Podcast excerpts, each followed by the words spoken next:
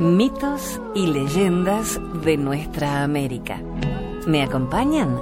Soy Jenny de Bernardo.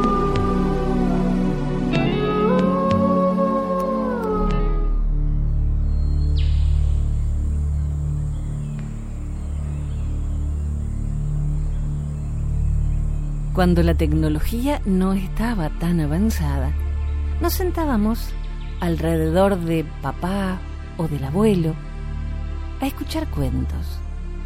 Hoy puedes bajar nuestras leyendas de iTunes, euphoriaondemand.com o revolverpodcast.com buscando mitos y leyendas y compartir con tus hijos nuestras historias.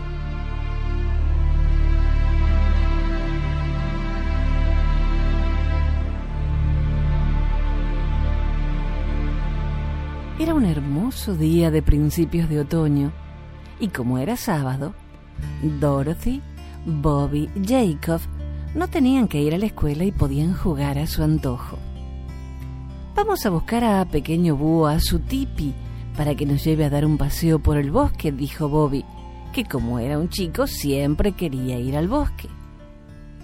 Pero a las chicas les inquietaba, especialmente si Pequeño Búho iba con ellos. Pequeño Búho era el anciano jefe indio que vivía en un tipi a las orillas de la laguna del Castor.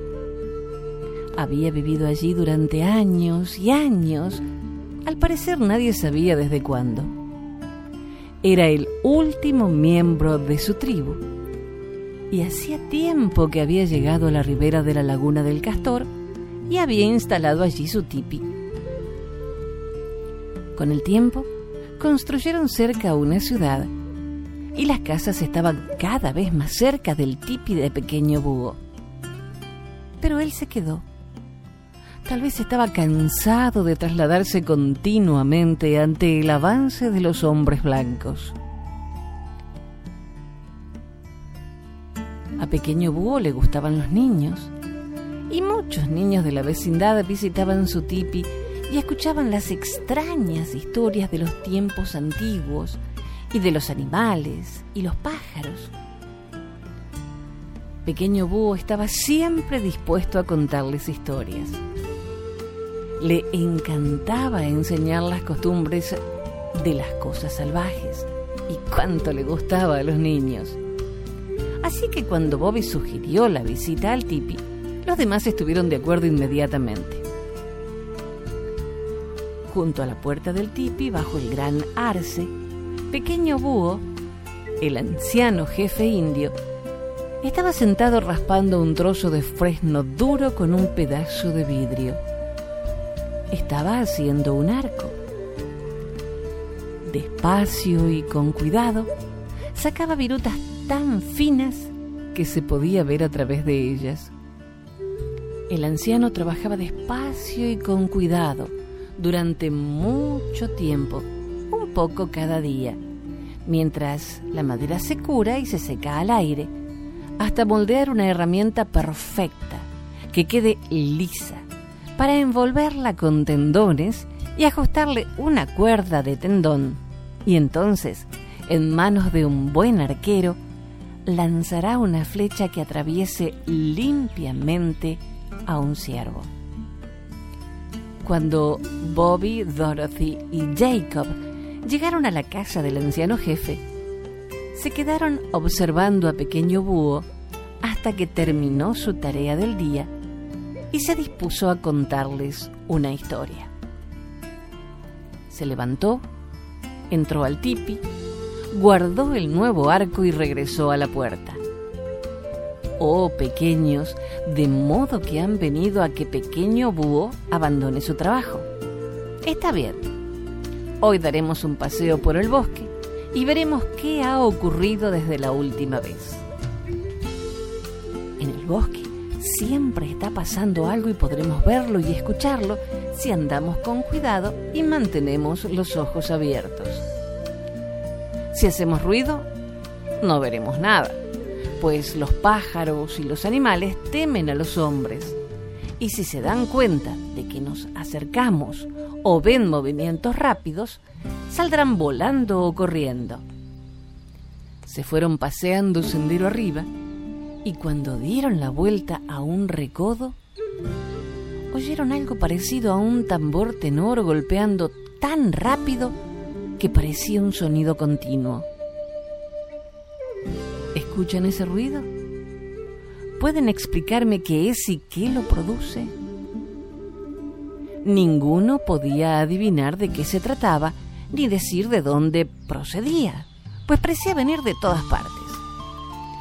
Pequeño búho sonrió mientras decía, es Sint Pa Sa, el pájaro carpintero de cabeza roja, y está tamborileando en una rama muerta en algún lugar por encima de nuestras cabezas. Está construyendo una nueva casa para él y su familia, ya que rara vez usan la misma dos veces. Miren, allí hay una ardilla listada, dijo Bobby. ¿Dónde ha estado tanto tiempo? Este año no la hemos visto.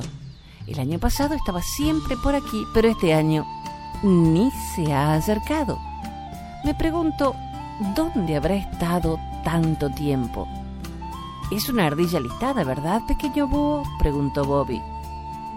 Sí, dijo el anciano jefe, es Tash Na Eka, la rayada, a quien el pueblo blanco llama chipmunk, aunque desconozco el motivo por el que le pusieron este nombre. En invierno, duerme en un río cómodo y caliente, en el agujero de un árbol o en algún lugar similar al abrigo del frío. Entonces, no tiene de qué preocuparse hasta la primavera.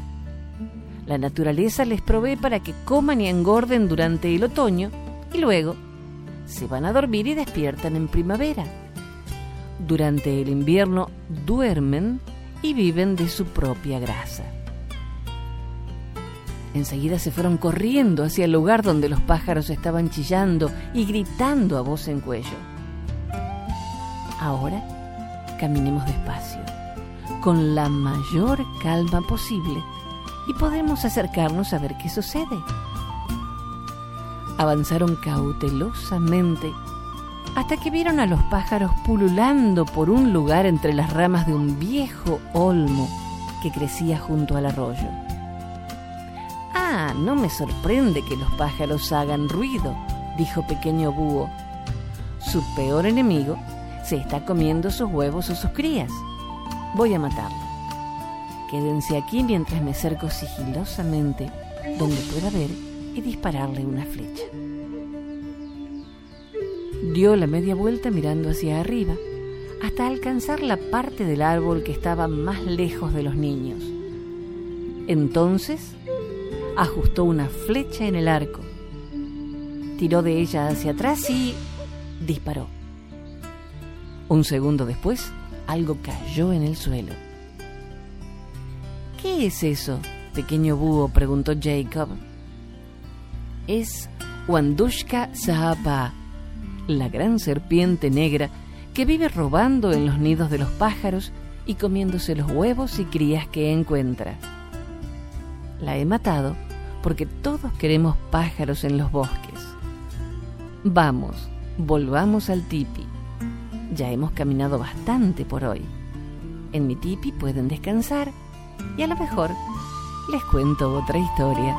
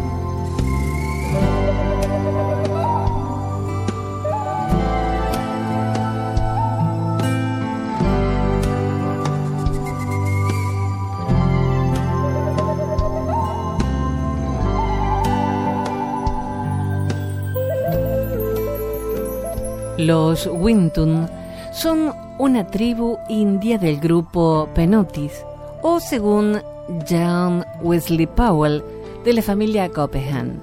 Su nombre significa pueblo.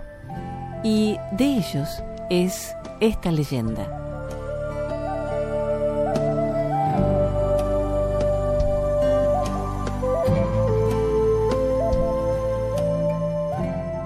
¿Por qué el cuervo es negro?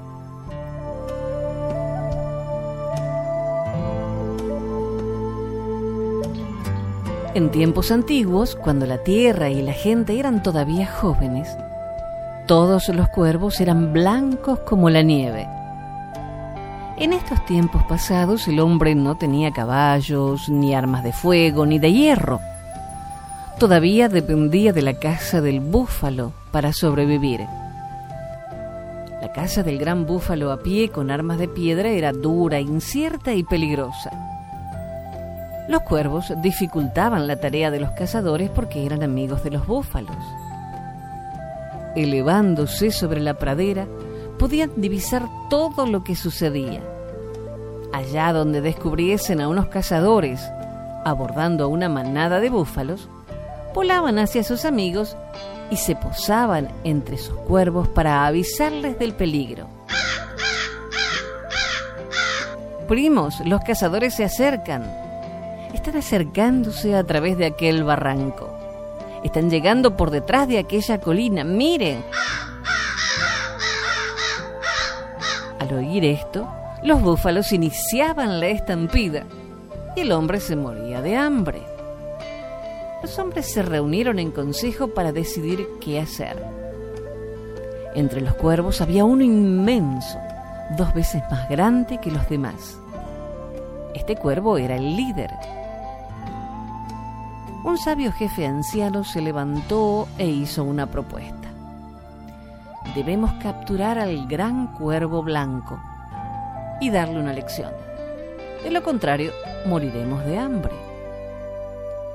El anciano trajo una gran piel de búfalo con la cabeza y los cuernos incluidos. Lo puso sobre la espalda de un valiente joven diciendo, Sobrino, revístete con esta piel de búfalo. Pensarán que eres uno de ellos y tú podrás capturar al gran cuervo blanco.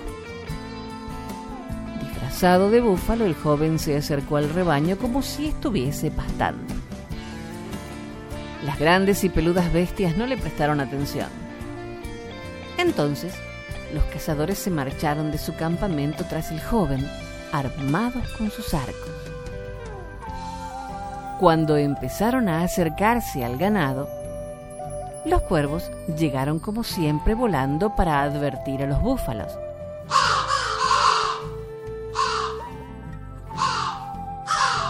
Primos, los cazadores se acercan a matarlos.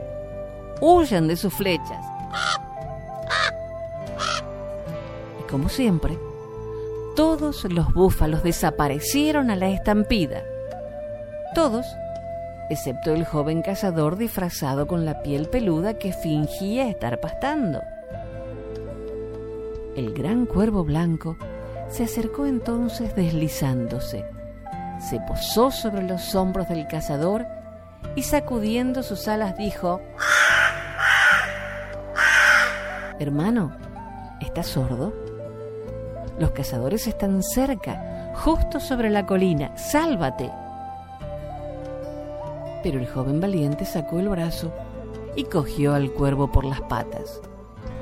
Con una cuerda de pellejo de carne cruda, ató las patas del cuervo y sujetó el otro extremo a una piedra. Aunque el cuervo forcejeó, no pudo escapar. Otra vez los hombres se reunieron en consejo.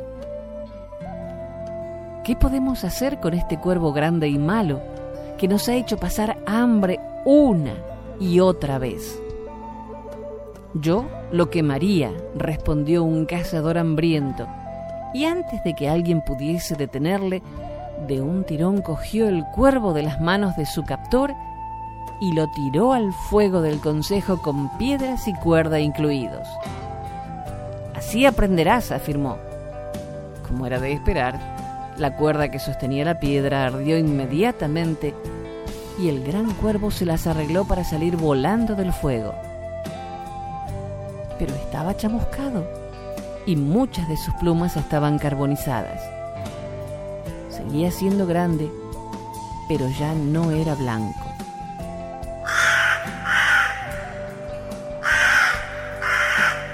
Gritaba volando tan rápido como podía.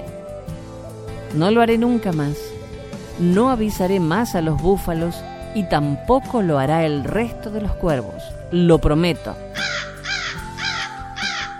De este modo el cuervo consiguió escapar. Pero desde entonces, todos los cuervos son negros.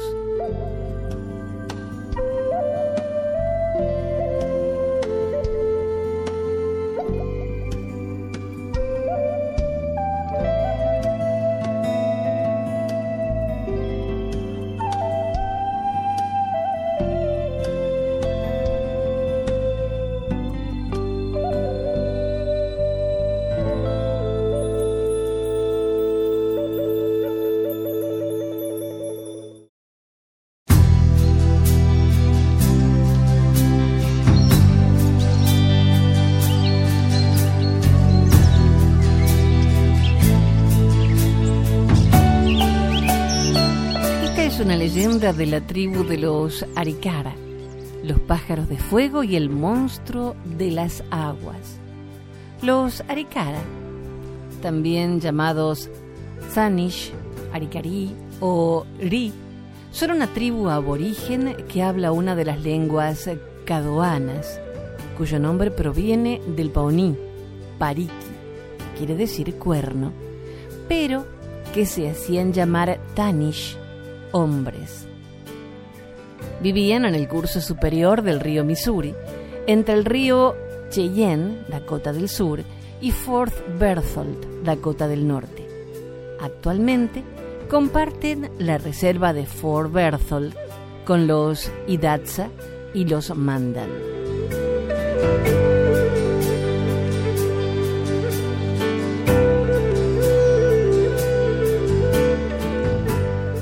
agradable, allí donde la grulla se yergue entre las cañas, vivía en otros tiempos un valiente dotado de dones sobrenaturales. Un genio bueno le había regalado cuatro flechas mágicas, una negra, una roja, una amarilla y una blanca. Esas flechas daban siempre en el blanco a cualquier distancia. El buen cazador, que era también un valioso guerrero, no empleaba normalmente más que la flecha blanca y amarilla. Un día mató un ciervo, encendió un fuego y cocinó una pata del animal. Después de comer, se tumbó para dormir un rato. Mientras dormía, dos pájaros de fuego salieron de las nubes y le llevaron lejos hacia el oeste le depositaron en la cumbre de una elevada montaña. Al despertar, el valiente se dijo que nunca había estado en aquella tierra. Quiso descender al valle, pero no encontró sino precipicios y paredes abruptas. Repentinamente se produjo un ruido de huracán y la montaña se estremeció. Era el jefe de los pájaros de fuego, que volaba hacia él. Se posó a su lado y dijo, No temas, no te deseo mal alguno. Quédate entre nosotros y seré tu abuelo. Eres un cazador valeroso y según parece tienes unas flechas muy buenas. En breve tengo que librar una dura batalla y tú me ayudarás. El valiente, encantado y satisfecho, preguntó qué tendría que hacer. El pájaro explicó, sabrás que a los pájaros de fuego les corresponde luchar contra los espíritus de las tinieblas. Tú tendrás que combatir junto a nosotros. Mi familia y yo vivimos desde siempre en la cima de esta montaña, pero nos es imposible criar a nuestros pequeños todos los años surge un monstruo de las profundidades del lago y ven a devorarlos. El monstruo de las aguas tiene dos cabezas y todo el cuerpo recubierto por gruesas conchas de sílex, por lo que nuestras flechas relámpago no le hacen ningún daño. Ayúdanos a matar a ese monstruo y te convertirás en hermano de todos los pájaros de la tierra, y ellos te protegerán. El pájaro de fuego condujo al valiente a su nido, mostrándole sus seis crías que piaban de hambre. Mira, todavía son pequeños, pero en cuanto le salgan las plumas el monstruo vendrá a comérselos. El valiente tomó un puñado de granos de maíz de su cinturón y se lo ofreció a los hambrientos. A partir de entonces, llevaba a los pequeños pájaros de fuego toda la casa que mataba. Un día el padre y la madre de los pajarillos le dijeron, Eres muy amable con tus jóvenes parientes. Se acerca el momento de la venida del monstruo de las aguas. Vamos a apostarnos en esta montaña. Desde abajo podremos vigilarle mejor. A la salida del sol del segundo día, una terrible tempestad anunció la llegada del monstruo. Las aguas del lago empezaron a hervir y les envolvieron espesas nubes de vapor. A continuación, aparecieron dos enormes bolas redondas, escamosas y horribles eran las dos cabezas del monstruo. Cuando las cabezas se pusieron a escalar el flanco de la montaña, los pájaros de fuego se echaron en picado sobre ellas entre un ruido atronador. Los ojos de los pájaros de fuego lanzaban chispas. Golpearon al monstruo mientras crepitaban miles de destellos. Pero nada consiguió hacer mella en la corona del monstruo de las aguas, que continuó trepando y llegó al borde del nido. Los pájaros de fuego alarmados gritaron al valiente, tira ahora si quieres ayudarnos. El piel roja sacó su flecha negra del carcaj y la colocó en el árbol. Esperó a que se abriera su fauce roja y en el momento en que iba a tragarse a un pajarillo, disparó a la garganta. Toma, gritó, a ver si tragas esta medicina. Se oyó un crujido terrible. La repugnante cabeza voló hecha pedazos, pues en realidad la flecha negra era un arce del bosque. Pero ya la segunda cabeza se aproximaba al nido. El valiente disparó su flecha roja rugiendo, ahí va otra medicina que te va a gustar. La segunda cabeza explotó como la primera, pues la flecha roja era un gran pino de la montaña. El cuerpo del monstruo de las aguas cayó rodando por la pared rocosa con un ruido atronador y desapareció en el lago. Entonces empezaron a llegar millares de pájaros de los cuatro rincones del mundo. Revoloteaban para demostrar su alegría el jefe de los pájaros de fuego dijo, ha salvado a nuestros pequeños. De ahora en adelante, todos los que están aquí te protegerán ante el peligro. ¿Quieres que volvamos a llevarte a tu país? El piel roja reflexionó un instante y declaró, no, prefiero seguir matando monstruos. Desde ese día, el valiente se dedica a recorrer la tierra. Con sus cuatro flechas mágicas combate a los espíritus de las tinieblas y los indios pueden dormir en paz.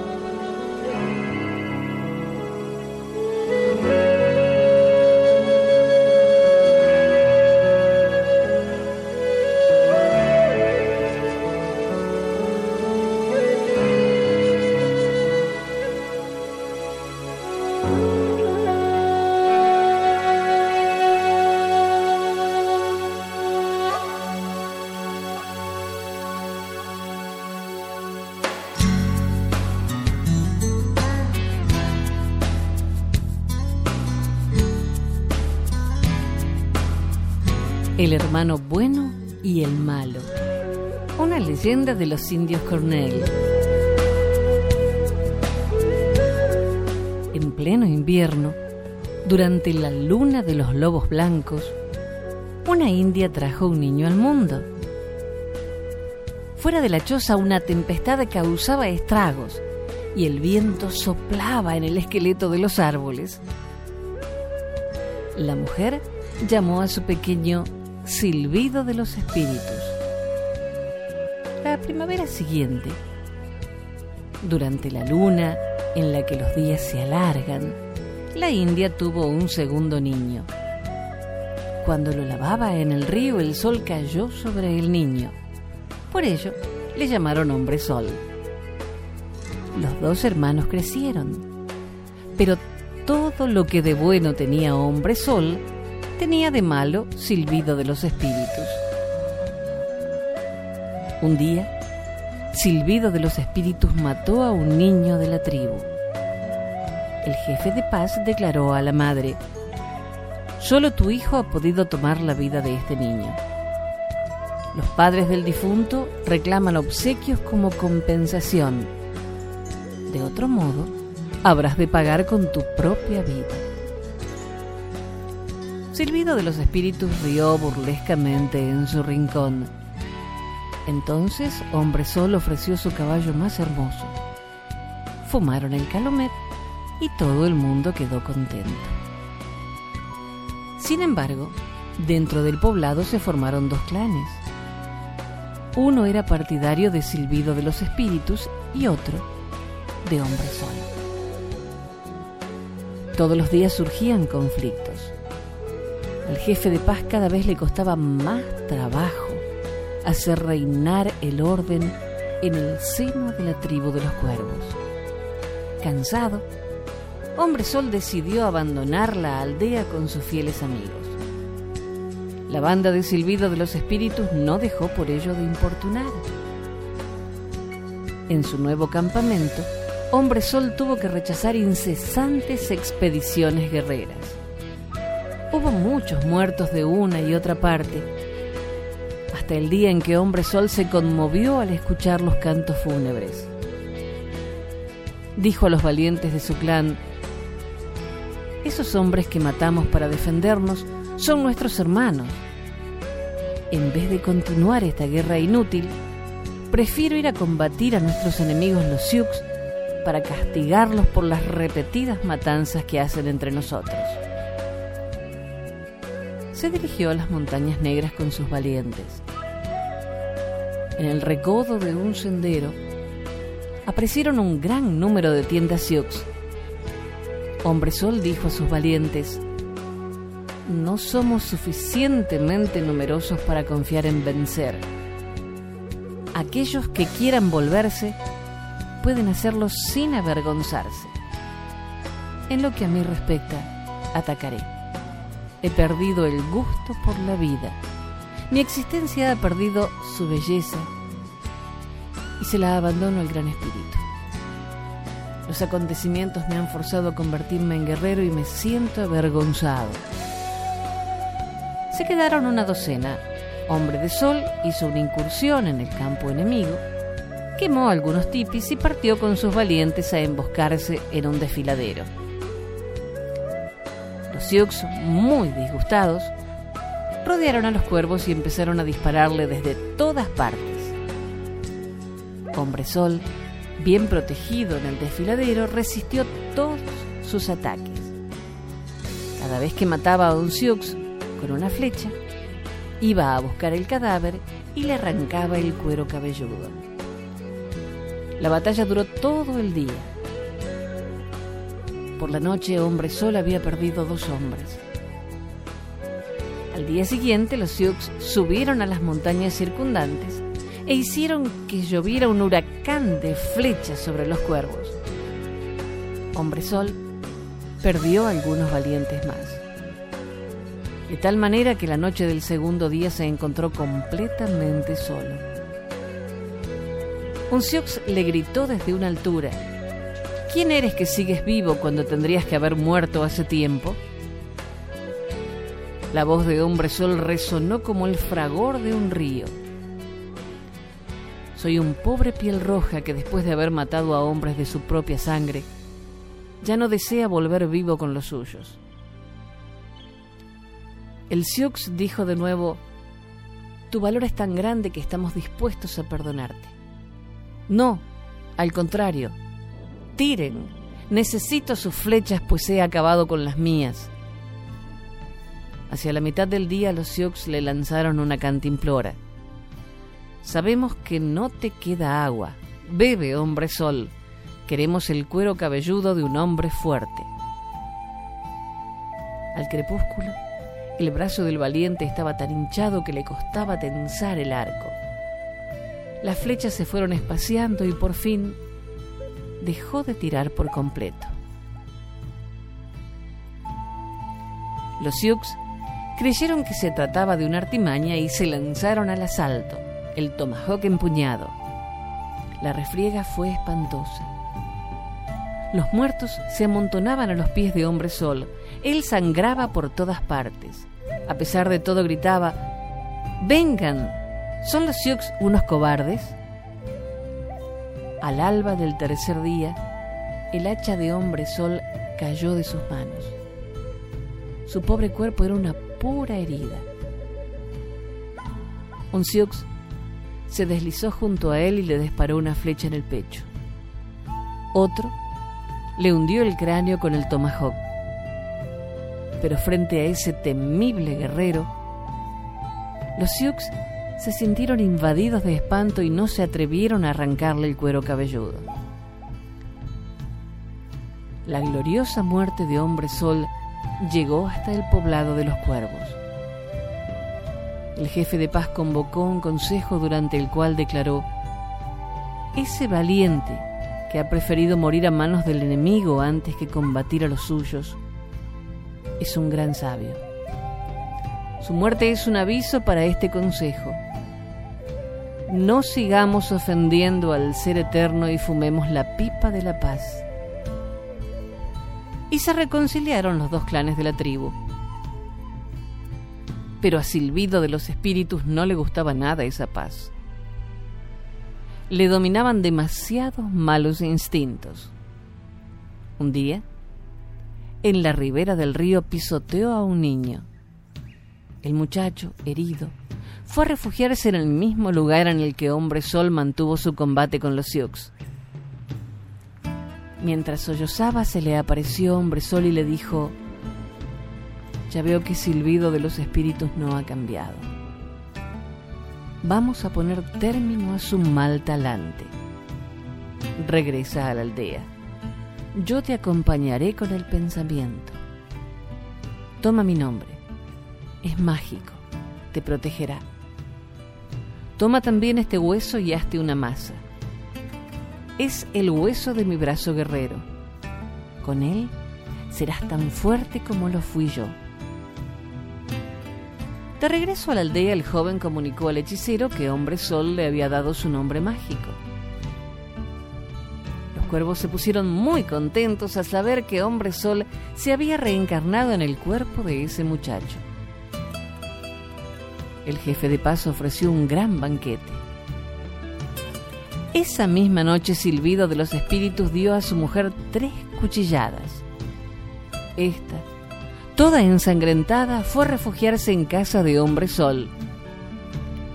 Silbido de los Espíritus se apoderó de su hacha con la intención de matar al joven valiente y recuperar a su mujer. Al llegar ante su tipi gritó, Ven a luchar, Hombre Sol. El vencedor se quedará con esta mujer. El joven salió diciendo, Has empleado tu fuerza no contra el enemigo, sino contra la gente de tu propia tribu. Por ello, vas a morir miserablemente. No tengas miedo, morirás sin dolor. Silbido de los espíritus levantó su tomahawk, pero hombre sol le tocó con su hueso medicina y el brazo volvió a caer inerte. Estupefacto, el malvado huyó de la aldea. Los Crow le encontraron al día siguiente muerto en la pradera. Déjalo así, decretó Hombre Sol. No le erijan ningún tablado fúnebre. Dejen que los lobos coman su carne y los jóvenes coyotes jueguen con sus huesos. Tras una historia tan triste, entre los Crow nadie volvió a atreverse a poner a un niño el nombre de Silbido de los Espíritus.